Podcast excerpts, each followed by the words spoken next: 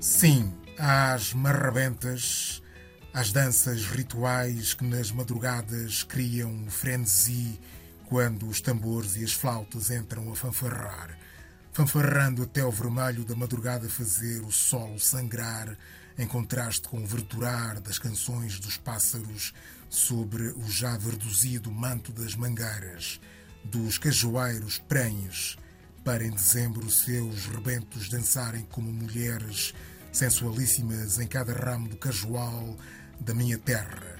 Mas sim ao orgasmo das maforreiras, repletas de xericos, das rolas ciosas pela simbiose que só a natureza sabe oferecer. Começámos sempre com versos de poesia negra. Estivemos a ouvir versos do moçambicano Malangatana. Luís Má, esses versos merecem-te algum brevíssimo comentário? Sim, sim. Ouvir-te uh, uh, a dizer o poema é uh, super erótico. Não sei explicar os termos, as imagens que me apareceram assim, imediatamente foram toda uma certa sensualidade, um erotismo, toda a ligação com a natureza, corpo humano. Foi isso que me veio à cabeça. Caros ouvintes, estejam bem-vindos ao programa Paixões Privadas, um espaço feito musicalmente pelos seus convidados. O nosso convidado de hoje é Luís Má, uma encruzilhada de geografias. Nascido em Moçambique, de mãe chinesa e pai português, licenciado na Universidade Nova de Lisboa, mestre pela Universidade de Yonsei, na Coreia do Sul, doutorado pela inglesa London School of Economics. É professor e investigador no ISEG da Universidade de Lisboa, debruçando-se sobre temáticas como desenvolvimento global, cooperação e políticas públicas, tendo como casos de estudo Ásia, África, mas também América Latina. Mas comecemos pelo silêncio. Luís Má és uma pessoa com necessidade de parar, de procurar o silêncio. Até que ponto é possível reduzir o volume sonoro no mundo em que tantas vezes a emissão de ruído parece ser a única forma de produzir sentido? Como é que é reduzir o silêncio, o, o ruído no mundo? Eu não sei se é possível reduzirmos o, o ruído no mundo. Eu senti a necessidade de reduzir esse ruído na minha vida. E como é que eu fiz isso? Basicamente saindo das cidade, da cidade, indo para um campo, fazendo uns retiros de silêncio. No meu caso, são retiros uh, são religiosos, são, uh, são organizados pelos jesuítas. Uh, há uma dimensão religiosa, como dizia, e para mim são muito importantes. São são momentos de paragem durante o ano, sempre posso fazer. Já fiz oito dias seguidos em silêncio uh, e eu sigo a regra, não falo mesmo durante oito dias. E acho que a partir do momento em que eu deixo de falar, uh, corto logo talvez 30 ou 35% do ruído, continuo com ruído mental, esse aí demora muito mais tempo a, a desaparecer. Uh, mas normalmente ao final de oito dias começo uh, entrar mais em, em alguma paz, digamos assim. Uh, mas é difícil, é difícil uh, abstrairmos do ruído. Eu quando vivi, e acho que aí foi o meu grande momento de contato, foi um contacto muito intenso com o ruído, sem dúvida, nos meus tempos asiáticos ou de vivência, principalmente em, em Seul, mas depois também passei por, por Macau e, e tinha uma ligação muito forte com Hong Kong o ruído estava sempre presente, era impossível não escaparmos ao ruído. E convivia bem, eu acho que talvez com a idade hoje em dia seja mais difícil uh, uh, conviver com o ruído, mas como dizia, faço as minhas paragens. E, e, e depois o, uh, o desafio que, que me foi posto de escolher músicas também foi complicado, precisamente porque desde que eu comecei a fazer estes retiros, a minha relação com a música é estranha, não sei se só acontece comigo. Tornou-se distante, ou seja, eu deixei de ouvir música durante algum tempo, basicamente, e, e precisava muito de silêncio em geral. Uh, mas é isto, o ruído é difícil a sair da nossa vida hoje em dia, mas há uns momentos de paragem que nos ajuda a, a ter esse reencontro com o silêncio.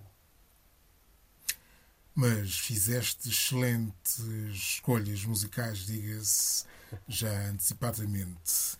E do silêncio passemos ao marulhar do mundo. Depois da cimeira do clima de Glasgow, ficou claro que o mundo tem um problema: o desenvolvimento.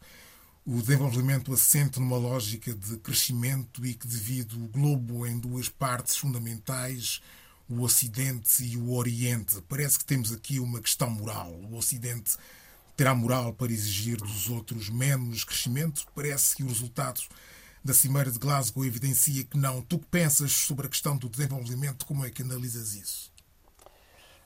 Esse é um debate que temos há anos uh, no mundo do desenvolvimento. Até que ponto é que nós, nós aqui, quando eu falo posicionados no chamado Ocidente mais rico, como é que nós podemos pedir, às vezes é quase exigir, a, a outros que estão num nível de desenvolvimento eh, mais baixo que o nosso, medido em termos de rendimento, em termos de condições de vida, qualidade de vida, como é que podemos pedir toda uma transformação energética ou ambiental uh, quando ainda falta uma série de questões para serem resolvidas? Uh, acesso à comida, acesso à água, acesso à eletricidade. Como é que se pode fazer essa exigência? E parece-me que nesta, nesta COP 26 em Glasgow uh, ficou uh, mais uma vez claro que essa tensão continua a existir entre os mais ricos e os menos ricos, digamos assim. Quando temos a dizer, como temos a Índia a dizer que sim, vamos até 2070, eh, vamos reduzir as nossas emissões, não vamos eliminar. Portanto, eles diziam vamos reduzir, vamos caminhar para fazer, ter menos emissões. Quando temos a China também diz assim que vamos tentar eh, reduzir as nossas emissões, mas eles não se estão a comprometer com eliminar completamente as emissões. E a verdade é que uh, chegamos hoje em dia onde chegamos por causa dos países mais ricos, não é? Eles tiveram ah, vamos dizer, talvez mais do que um, um século, digamos assim, que é, vamos definir um século em de grande desenvolvimento, grande crescimento, uh, proporcionar melhor qualidade de vida às suas populações, uh, por comparação com o resto do mundo, vamos chamar o, o tal sul global, uh, na América Latina, em África, no Sudeste Asiático, sul da Ásia, Ásia, portanto, a verdade é que é essa. Nós chegamos aqui porque há todo um historial de desenvolvimento industrial que começa no chamado Norte mais rico. E as tensões vão continuar. Uh, parece muito difícil estar a fazer essa transformação uh, energética para lidar com esta emergência climática em países que ainda estão numa fase de rápida transformação económica, em que precisam de energia, precisam de acesso à água e que ainda não conseguem fazer essa transição porque têm custos enormes financeiros e económicos. Uh, e é tensão que vivemos, como eu diria. Portanto, e não sei como é que vamos sair daqui, confesso. Uh, porque claramente para conseguirmos uh, lidar com estes problemas globais, que são globais, precisamos de um consenso global. E talvez o caminho fosse mesmo eh, nós, neste norte mais rico, eh, fazermos essa transição primeiro eh, para depois dar espaço aos outros para ir fazendo progressivamente a sua transformação. O, o pugilato, o braço de ferro concorrencial entre o Ocidente, sobretudo a Europa, e a Ásia, sobretudo a China, Vem de longe, pelo menos desde o século XIX. Há algo de novo hoje ou é simplesmente a história a repetir-se? Eu, eu não sei se a história está-se a repetir ou não. Há algo de novo uh, no sentido em que, uh, primeiro, a China volta, e vamos dizer a Ásia, que não, porque acho que temos que começar a olhar uh, para a China olhando para o contexto regional a Ásia volta a ser o centro da economia global. Eh, uma posição que tinha 1820, 1830, eh, mas que depois perdeu eh, à medida que se assistia à ascensão, vamos dizer, das potências imperiais europeias. a Ásia volta a ter esse, esse papel central na economia global, muito graças também à China. Só que a ordem uh, que temos hoje em dia, e aí uh, é a diferença do, do passado, a ordem que nós temos agora, digamos assim, a ordem global, a governação global, é uma governação que é uh, criada, desenhada a partir do final da Segunda Guerra Mundial e quem desenha são as forças que ganham a guerra e elas são Uh, temos os Estados Unidos e também, uh, no fundo, a Europa Ocidental, digamos assim, nessa altura, a Europa Ocidente. E isso é que gera, de certa maneira, uma certa tensão entre a Ásia, eu não digo que é só a China, mas porque eu acho que é mesmo também a Ásia Oriental, entre, entre a Ásia Oriental e o Ocidente, porque esta Ásia Oriental que agora ocupa o centro do mundo, da economia mundial, não quer necessariamente ser gerida ou estar su, subalterna a uma ordem, a uma governação global que não foi desenhada por ela. E aí mais outra tensão que assistimos. Portanto, hoje não sei se vamos ter uma conversa muito de tensões, mas é outra tensão que estamos a assistir claramente eh, hoje em dia. Uh, mas o caminho é claro em termos económicos. Não estou a ver uh, o retorno a ou novamente a, a, um mundo centrado no Ocidente, no Ocidente. Uh, não parece que isso vá acontecer. Uh, a tendência é uh, um mundo talvez mais onde a riqueza pode estar mais distribuída em blocos regionais. Não direi em, por, entre a população mundial. Não, acho a, a, a desigualdade irá mantém-se grande a nível mundial, mas hoje em dia já podemos falar, se calhar, uh, no mundo em que é liderado, um mundo que é liderado pelos Estados Unidos, pela Europa, mas também pela China, pela Ásia como região. Podemos falar sobre isso. Vamos, pois, à música. Trazes uma excelente seleção musical, o que é sempre um nobre elogio ao silêncio. Comecemos pelo Isaac Hayes esse monstro multifacetado, cantor, compositor, ator, ativista humanitário, uma lenda absoluta. Porquê Moonlight Loving? Este CD, eu, eu, quando escolhi esta música, quer dizer, escolhi o Isaac Hayes e eu, eu gosto imenso desta música. Eu, eu não sou uma pessoa que normalmente. Hum, eu tenho um péssimo ouvido para letras. Sempre tive. E eu sou um homem preciso, começo a ouvir a música e se a música me obrigar a, a, a, mexer o corpo, pronto, é uma música que me marca. E esta é aquelas músicas que sempre que ponho, há outras do Isaac Hayes que nem sempre têm esta reação. Esta aqui tem uma reação eh, fantástica em termos corporais. E pensei, bem, esta aqui, e foi logo, portanto, tinha aqui eh, os meus vários CDs vai, Isaac Hayes é uma, é uma das minhas coisas. E depois também porque uh, não sei se ela irá ouvir isto, mas isto era também uma, uma homenagem a uma boa amiga minha que me deu este CD, a, Maria João Lopes Cardoso, uh, e ela que também foi uh, apurando e dando a conhecer uh, grandes músicos. E depois, claro, foi explorando a história, como tu dizes, ainda mais contente fiquei, portanto, mas foi essencialmente, foi muito por isso.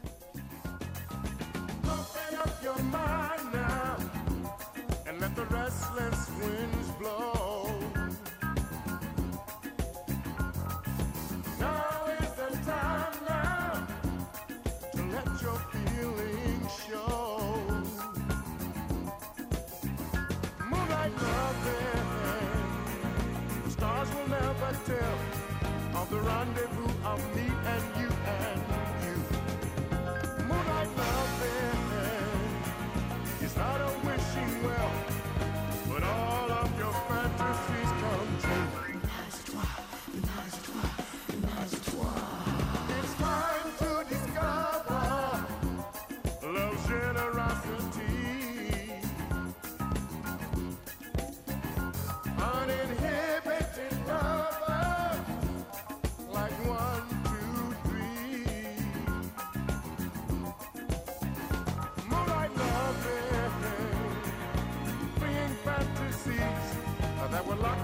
the closets of your mind.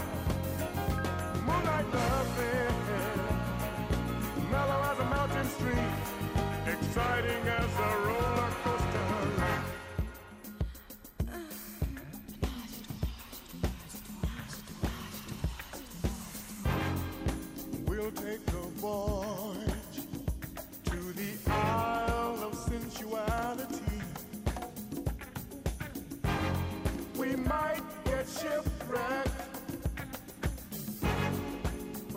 alright with me. I swept in the sea of love by a wave of desire. We won't send an SOS. We won't even send a wire. We'll be caught up in a whirlpool of ecstasy,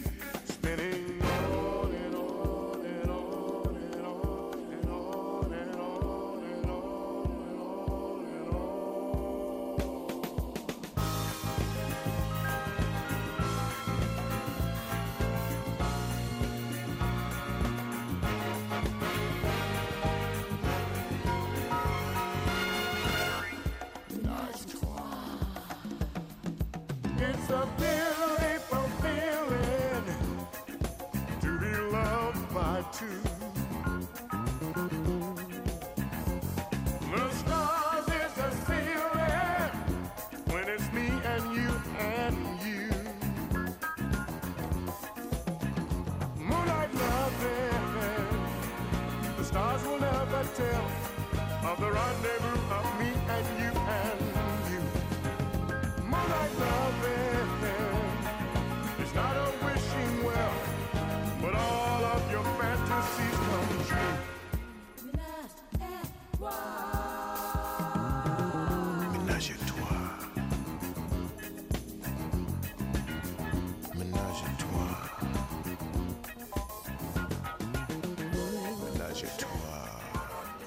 Lendário Isaac Hayes com Moonlight Loving. Falemos um pouco da relação China-África. Qual é a natureza do assédio chinês à África? É imersivo ou meramente oportunista? É cooperativo ou meramente extrativista? Se a relação da Europa com a África foi colonial e a dos Estados Unidos e da União Soviética foi imperial, pode dizer-se que a relação da China com a África é funcional? Eu acho que é tudo isso que acabaste, que, que acabaste de dizer. Hum, começa claramente, se formos olhar em, termos assim mais eh, históricos, quer dizer, sempre houve uma relação desde o período eh, de- da Revolução Comunista na China, houve, um- houve uma vontade de criar laços com movimentos independentistas na- em África, anos 50, 60, eh, mas nos últimos anos, eh, principalmente, vamos falar principalmente do século XXI, eh, no início do século XXI, a relação da China com, eh, com a África passa muito pela necessidade de ter acesso a recursos minerais, a energia, que já não tinha no seu país e que precisava para continuar a alimentar eh, o seu crescimento económico. Começa claramente por aí, depois eh, vamos assistir também, começamos a assistir uma vaga eh, de, de comerciantes e de comércio, digamos assim. Hoje a China individualmente é o principal parceiro comercial do continente africano, individualmente, mas o principal continua a ser a União Europeia como um todo, mas o principal parceiro económico eh, do continente africano é a China. E eh, eu diria que estamos agora num momento que também é geopolítico, que também é geoeconómico, que também é de eh, puro interesse comercial. A China, eh, eu diria que muito antes que, se calhar, os Estados Unidos, a União Europeia ou outras potências, apercebeu-se do potencial ahm, do potencial mercado que existe em África. É o continente mais jovem eh, a nível global, o continente vai continuar, a população vai continuar a crescer, onde está a assistir uma série de transformações económicas que falamos pouco em geral aqui na Europa. Tendemos muito a olhar sempre para as desgraças, para os problemas e muito pouco para toda a dinâmica eh, económica, empresarial, social que, eh, que está a acontecer eh, no continente africano e vamos aqui generalizar, claro, mais nos países do que noutros países, claramente, mas há toda uma dinâmica e parece-me que a China pode apercebeu-se disso mais cedo, claramente. Depois há um interesse geopolítico, porquê? Porque hum, a África também faz, hum, hum, também tem uma das suas fronteiras é com o Oceano Índico, a proximidade com o Médio Oriente, e são zonas estratégicas eh, para, para a China, que é por, por circulação, eh, por dar circulação de toda a sua indústria marítima, da, da, da sua indústria naval, digamos assim, e do, do seu comércio marítimo, eh, da parte do acesso a energias, uma questão de segurança também. A China, por exemplo, instalou agora uma base militar em Djibouti, é a primeira base que tem fora do país e no continente africano. E geoeconómico, precisamente porque, como dizia, e que tem a ver com a história do mercado, é também uh, uma. A China não, não está a reagir, mas está-se a antecipar o interesse cada vez maior, e nós assistimos a isso, quer dos norte-americanos, o Anthony Blinken, o atual secretário de Estado digamos, disto de, de, de ministro dos negócios estrangeiros norte-americano, Anthony Blinken, está de visita ao continente africano, quando a China organiza a sua grande cimeira em conjunto com, com os parceiros africanos no Senegal.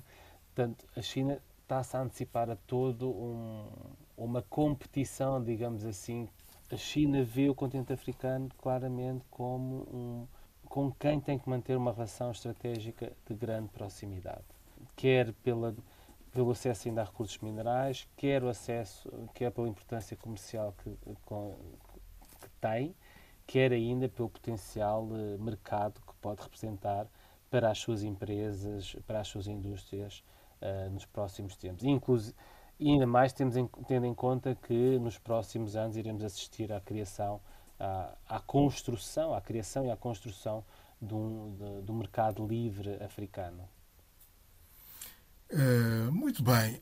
A África encontra-se atualmente atravessada por uh, três forças, digamos que ideológicas. A do Ocidente, com o seu ideal democrático e humanista, o, a da Ásia, sobretudo da China, com o seu centralismo do Estado, e a do jihadismo islâmico, com o seu fundamentalismo religioso e também com o terrorismo. Do ponto de vista do desenvolvimento, não há aqui um risco de desnorte africano de uma certa indefinição estratégica? Eu não sei se podemos falar sobre essa indefinição estratégica.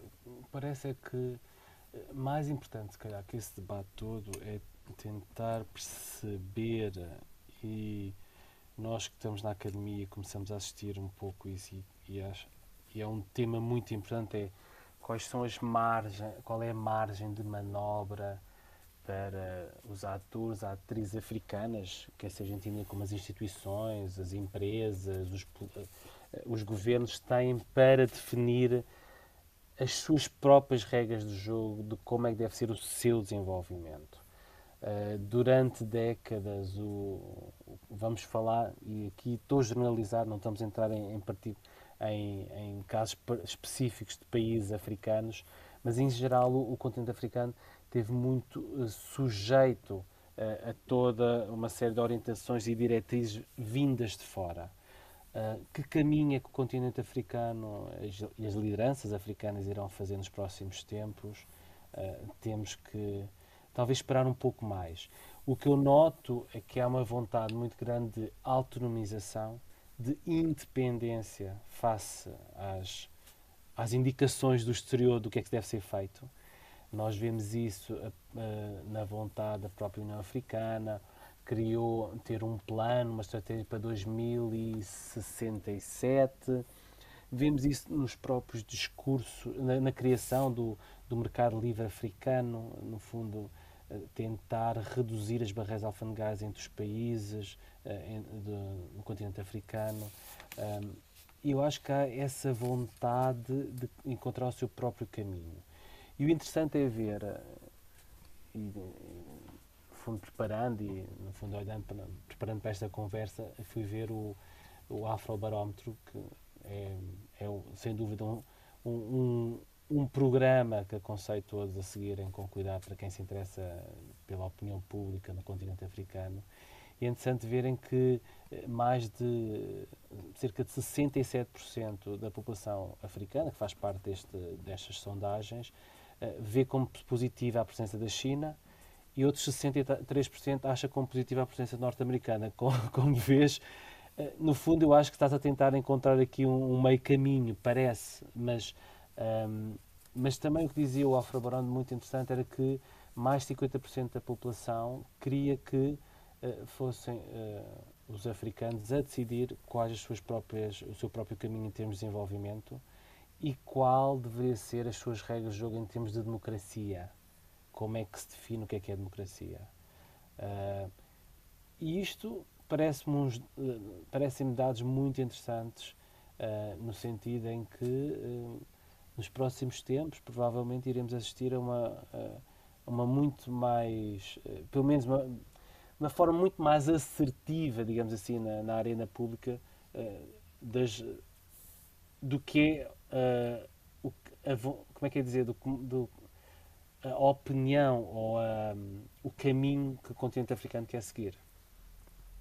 E isso é bom, muito bom, sem dúvida. Ok, ok. Daí o meu interesse, precisamente, se calhar, na nossa conversa, eu interesso muito pelo continente asiático precisamente nessa dimensão. É o primeiro continente, vamos assim, digo Ásia Oriental, que não é ocidental, e vamos, se calhar os termos podem ser não, não branco, que consegue ascender a um nível de desenvolvimento e de criação de riqueza e distribuição de riqueza uh, que não tinha sido alcançado, pelo menos no, no último século, nos últimos 150 anos de domínio ocidental. Portanto, daí interessar muito como é que este caminho foi feito. E parece-me que uh, vai demorar algumas décadas, mas continua, em África começa-se a fazer esse caminho, apesar de tudo o que nós vemos, de, de todas as, contradições e os conflitos que vemos hoje em dia. Muito bem, vamos voltar eh, à música. Escutemos agora a tua segunda paixão musical, Gil Scott, nome maior da música soul e R&B desde o ano 2000. Para além disso, é também poeta e atriz, caso para dizer também que é uma mulher de peso. Qual é a tua história com a Jill Scott? Bem, Jill Scott, eu conheci a Jill Scott quando estava a estar em Londres, eu acho que foi quando estava a estar em Londres e apaixonei-me logo pela voz dela. Uh, eu, e e esta música em particular, porque esta música chama, o título é Family Reunion, e eu sou um homem muito de família. Às vezes pode não parecer, mas sou, acredito imenso na família, nas suas variantes totais e nas suas disfunções. E esta é uma música que, que eu ouço e, e sinto, sinto que estou na, nas, nas, nossas eh, festas de família, nos nossos reencontros familiares, que não são muitos durante o ano, então nos últimos dois anos não tem sido nada, não tem acontecido, basicamente, não tem acontecido. Uh, e, e, para mim faz-me sempre lembrar uh, uh, os nossos encontros de famílias onde nós misturamos tudo e mais alguma coisa. No fundo, como dizias, eu sou um produto eh, de várias origens. A minha mãe é chinesa, meu pai é português, e então nestes almoços, estes jantares, vamos encontrar desde o bacalhau cozido, que não sou muito fã, mas que a minha família chinesa adora. Uh, bacalhau cozido há, um, um, prato, pratos chineses, só os meus é que fazem, que nós não encontramos restaurantes, que são maravilhosos e temos essa mistura. E depois temos os meus tios portugueses e chineses a jogarem mahjong na sala lá do fundo. Uh, os meus primos, nós somos enormes, uh, somos muitos. A minha avó chinesa teve, teve 10 filhos, portanto, e depois julgo que hoje em dia já estamos à volta de 50 primos, primeira e segunda geração, tudo ao monte. Andamos, muitos cá em Portugal, mas também tenho alguns nos Estados Unidos uh, e em Macau. Portanto, é, é muito, é, é um som que é engraçado porque eu acho que a Jill Scott tem sempre umas letras que eu acho. Aí está, eu não, não ouço muito, normalmente não, não olho muito para as letras, mas das, das Jill Scott uh, fui sempre procurando ler as e ela tem sempre letras muito. coisas muito fortes, profundas. E este Family Reunion é uma coisa muito. não sei, é muito. o termo não sei se é simples, mas é muito easy going. Uma pessoa sente-se muito bem ouvir esta música. Gosto muito desta música. Aí está a escolha.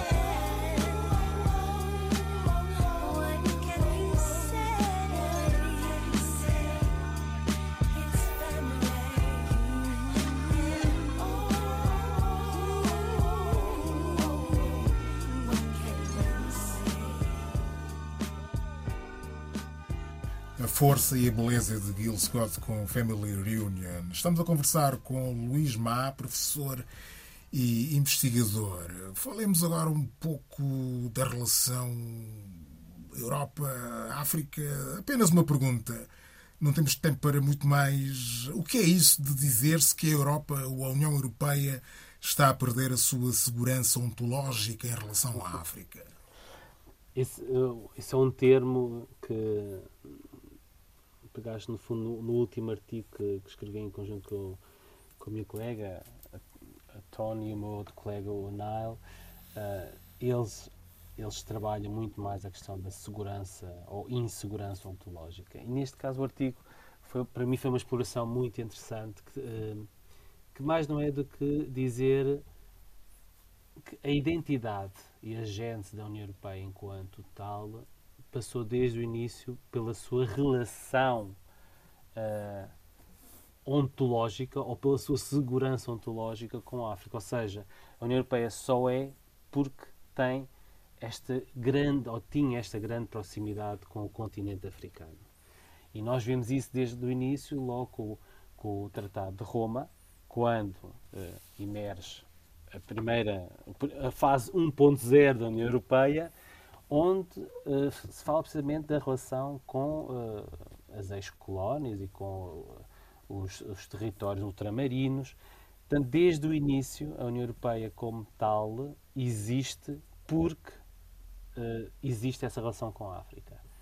E o que nós assistimos hoje em dia, e, provavelmente, e tem a ver com aquilo que eu acabei de dizer sobre esta maior autonomização, independência do continente africano, está, está a questionar, a pôr em causa essa segurança ontológica da União Europeia, que se sente muito mais insegura porque provavelmente está a perder a relação que sempre teve com o continente africano desde a sua gênese e está a perder precisamente pela relação que o continente africano está, está a desenvolver nos últimos tempos com a Ásia. E, e, quando eu digo Ásia, nós falamos sempre da China, mas não é só a China, é com a Ásia em geral, a começar a Ásia de, que está no Médio Oriente.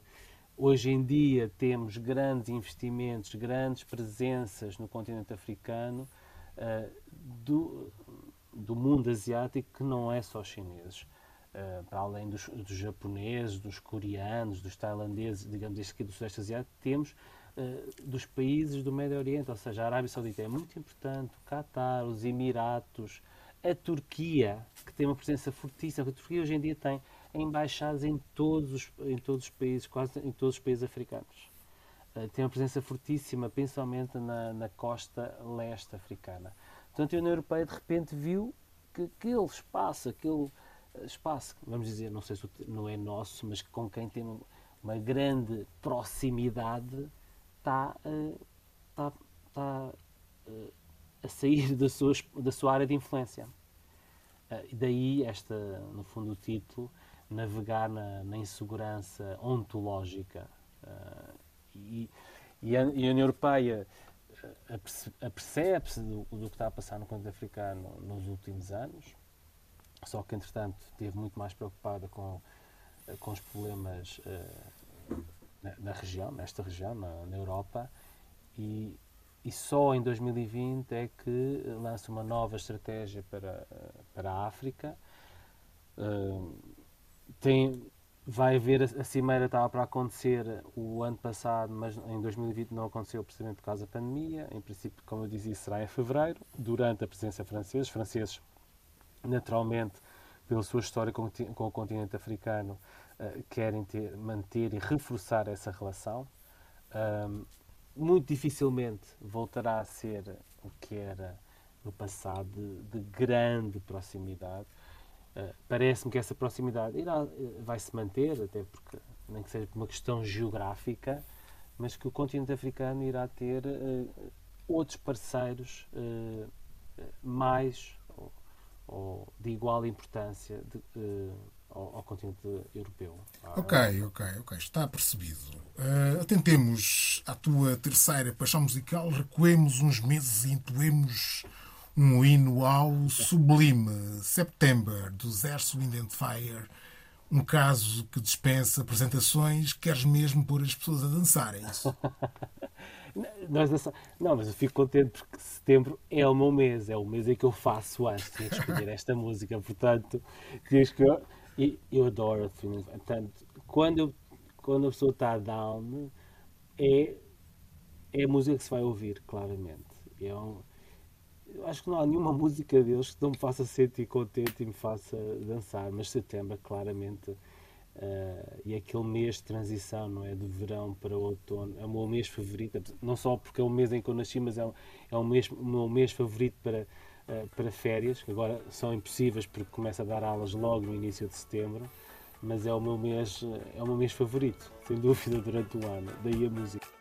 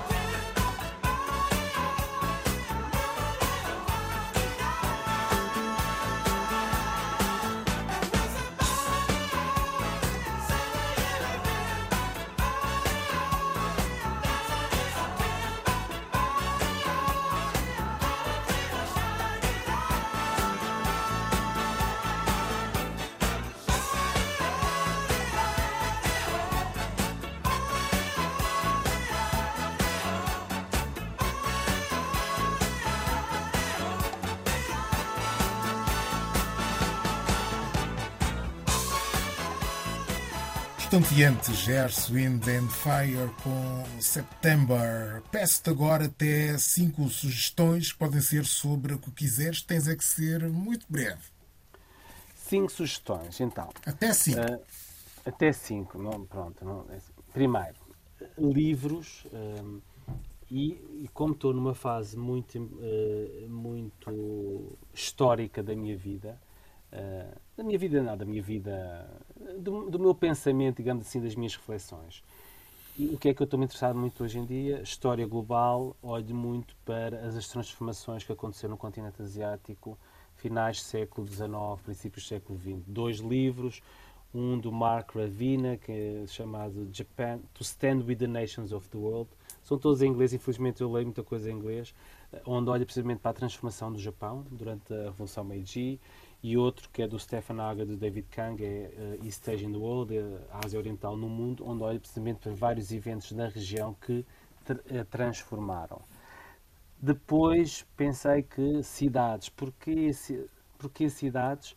Uh, porque eu sou, eu sou uma pessoa profundamente urbana, uh, mas estou a gostar cada vez mais do campo, a verdade é essa. Uh, e para perceber o que é, que é a Ásia para os, os, teus ouvintes, para os nossos ouvintes do programa, aconselho vivamente conhecer, visitar Seul, Hong Kong, Tóquio, Taipei, são os que me vieram à cabeça precisamente a perceber o que é que é um, um dinamismo urbano na Ásia. Faz lembrar um pouco o, o, filme do Blade Runner, que era outra sugestão que eu pensei, portanto, precisamente tinha a ver toda esta ligação com a, a urbanidade asiática. Uh, e depois uh, pensei, eu não sei, pronto, dependendo dos ouvintes, sugeria, uh, aconselhava muitas pessoas a experimentarem uh, a comida coreana. Já vivi na Coreia, mas agora já está tudo na moda. Portanto, eu agora não estou a dizer nada novo porque, como já percebi, a, a cultura pop coreana hoje em dia está cada vez mais, mais presente no, no mundo, ou atrai a atenção das pessoas, mas sugeri também a gastronomia. E para finalizar, e aqui muito mais ligado uh, ao continente africano, uma publicação que eu agora sigo e leio porque gosto muito, até por dar uma visão mais eh, assim, mais eh, ampla do, do, do, continente, que é The Continent, que é uma publicação mais interessante, é partilhada via WhatsApp, recebo todos os sábados, recebo a publicação no WhatsApp, é uma, uma iniciativa do Mail and Guardian sul-africano e que faz uma cobertura muito interessante do, do continente. Muito bem, e para terminarmos, fiquemos com a tua última paixão musical, outro clássico, Josh Benson. Pergunto porquê Breezing e não, por exemplo, Give Me the Night? Oh, eu pensei no Give Me the Night, mas pensei que era demasiado óbvio. O Breezing, mas acho que eu, eu quando tá, depois me ouvi novamente, porquê o Breezing? Um, eu tinha outra versão que era o George Benson com Al Jarreau. Há, há um CD deles, os dois, que eu gosto muito de ouvir também. Eu não sei porque eu sempre muito no verão, mais do que no inverno, mas deve ser por causa do, do mood uh, durante essa época do ano. Mas o Breezing precisamente foi por isso, foi lembrar agora que estamos em novembro, está, está mais frio, pensei assim, Breezing, pensei que isto eram aquelas tardes, se calhar, de, de verão, principalmente quem mora em Lisboa, temos aquela brisa uh, que vem ali do, do Atlântico, do Tejo, uh, e foi por isso que escolhi esta, esta música. Ainda bem que é para acabar, portanto acabamos bem. Luís Má, muito obrigado por ter sido convidado do Paixões Privadas. Obrigado eu.